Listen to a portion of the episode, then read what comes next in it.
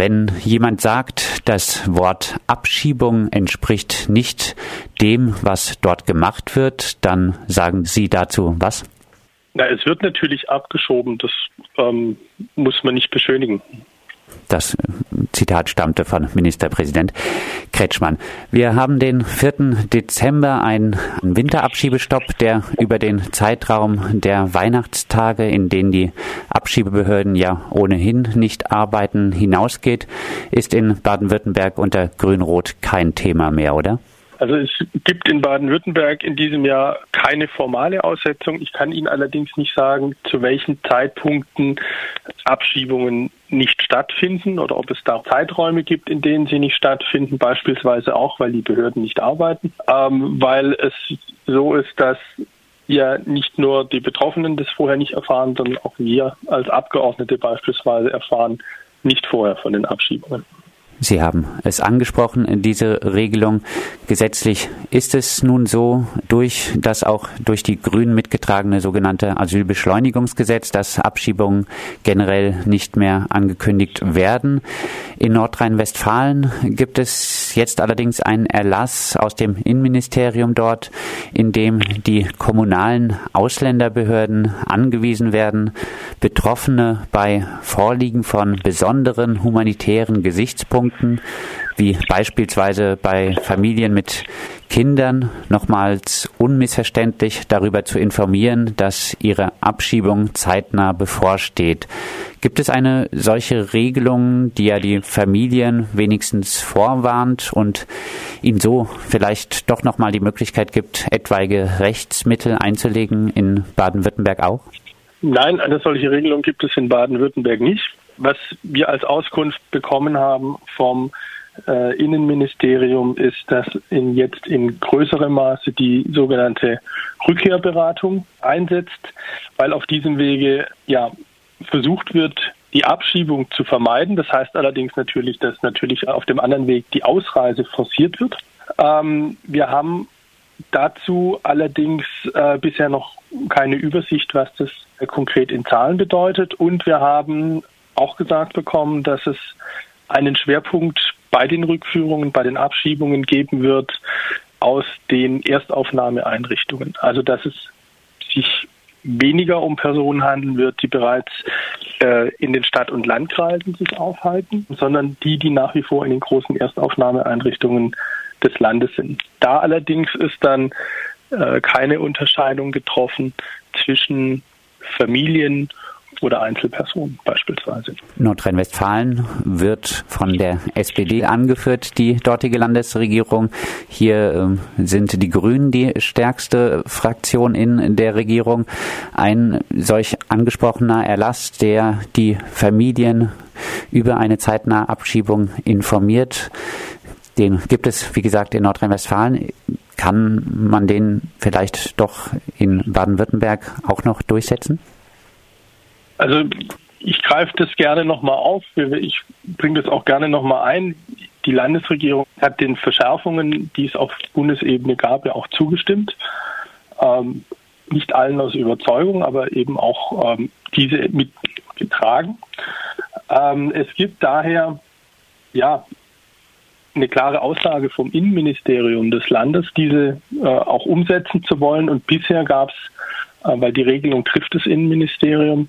Bisher gab es nicht ähm, die Bereitschaft oder gab, hat das Innenministerium nicht erkennen lassen, dass es eine solche Regelung treffen würde. Wie gesagt, es gibt eine Aussage, dass es vermehrt um die Personen gehen solle, die in den Erstaufnahmeeinrichtungen sind, weniger um die, die in den Stadt- und Landkreisen sind. Flüchtlinge aus den Balkanstaaten machen unter der Gesamtzahl an Flüchtlingen immer weniger aus. Beim Blick auf die diskriminierte Gruppe der Roma-Flüchtlinge, für die Deutschland eine besondere historische Verantwortung trägt, wäre es da nicht wirklich nun mal möglich zu sagen, für die, die da sind, erlassen wir ein humanitäres Bleiberecht? Das Problem ist, dass äh, wir in der Stelle so gar nicht entscheiden könnten, sondern das müsste auf der Bundesebene getroffen werden. Also bitte ich jetzt um Verständnis, dass das einfach in der Landesebene falsch angesiedelt ist. Das wäre ähm, auf Landesebene gibt es diese Möglichkeit, dem ja, muss wie natürlich das Bundesinnenministerium zustimmen, aber das Land kann ein solches Mittel beschließen. Das Land, ja, das ist ein bisschen schwieriger, glaube ich. Aber die äh, entscheidende Frage, die bei dieser Diskussion, die wir, also ich bin der Meinung, wir sind bei dieser Diskussion wirklich in einem Dilemma. Weil ich glaube tatsächlich, dass die Situation der Roma in diesen Ländern sehr schlecht ist und dass das deutsche Asylrecht mit, mit der Situation dieser Menschen aus diesen Ländern nicht angemessen umgeht. Das heißt nicht, dass automatisch bei jedem vielleicht Asylgründe vorliegen, aber sicher nicht auch bei der geringen Zahl, äh, in der es ausgesprochen wird. Aber wir haben auf der anderen Seite gleichzeitig auch äh, die Situation, dieses gezielte Rausekeln oder Vertreiben, das dort geschieht, finde ich, ist eine Sache, die man nicht auch einfach belohnen darf. Von denen, die es dort betreiben, in, deren, in diesen Ursprungsländern. Und das ist jetzt einfach eine, äh, dieses Dilemma, dass man einerseits dass ich finde, man kann das diesen Leuten nicht einfach durchgehen lassen. Auf der anderen Seite, dass natürlich konkret Personen sind, auf deren Rücken diese Situation dann ausgetragen wird und dann die diese Situation von Ausgrenzung und Diskriminierung ähm, ja tagtäglich erleben. Und das finde ich ist tatsächlich eine sehr schwierige Situation das gezielte Rausekeln nicht belohnen und deshalb aus Deutschland abschieben. Auch eine Argumentationsweise. Äh, blicken äh, wir in eine andere. Nee, das habe ich nicht gesagt. Ich bin aber der Meinung, dass wir bisher im Moment, also wir haben bisher ähm, in Deutschland keine Regelung, die diesen Leuten gerecht wird, weil es politische Verfolgungsgründe braucht und die, zumindest ist das Asylrecht, diese im Moment nicht ausspricht. Das ist ja das Problem. Blicken wir noch in eine andere Region, Sicherheitslage hin oder her. Es scheint ja alles darauf hinzudeuten, dass es Abschiebung auch wieder nach Afghanistan geben soll. Die Entscheidung, ob dies dann auch gemacht wird, wäre wahrscheinlich Ländersache. Herr Lederball, können Sie ausschließen, dass Grün-Rot in Baden-Württemberg im nächsten Jahr nach Afghanistan abschiebt? Nein, wir können das nicht ausschließen. Wir haben sogar äh, aktuell Petitionsfälle erhalten von Afghanen, die von Abschiebung bedroht sind. Wir halten das für eine sehr schwierige Sache, weil von der Argumentation ist es natürlich in gewisser Weise skurril, dass Afghanistan äh, zum sicheren Herkunftsland erklärt wird und es dann quasi mehr oder weniger nach Landkreisen geschieht. Also der Teil ist sicher, der Teil ist unsicher. Dahin kann man abschieben, da warten wir noch. Das ist vor allem, wenn sich das dann alle Woche oder alle paar Tage ändert, auch ändern kann, ist das natürlich, finde ich, keine Entscheidungsgrundlage, auf der man solche Sachen treffen kann. Vor allem hält ja auch das Bundesaußenministerium Afghanistan so unsicher wie noch nie und normalerweise stützt man sich ja auf diese Expertise aus dem Außenministerium.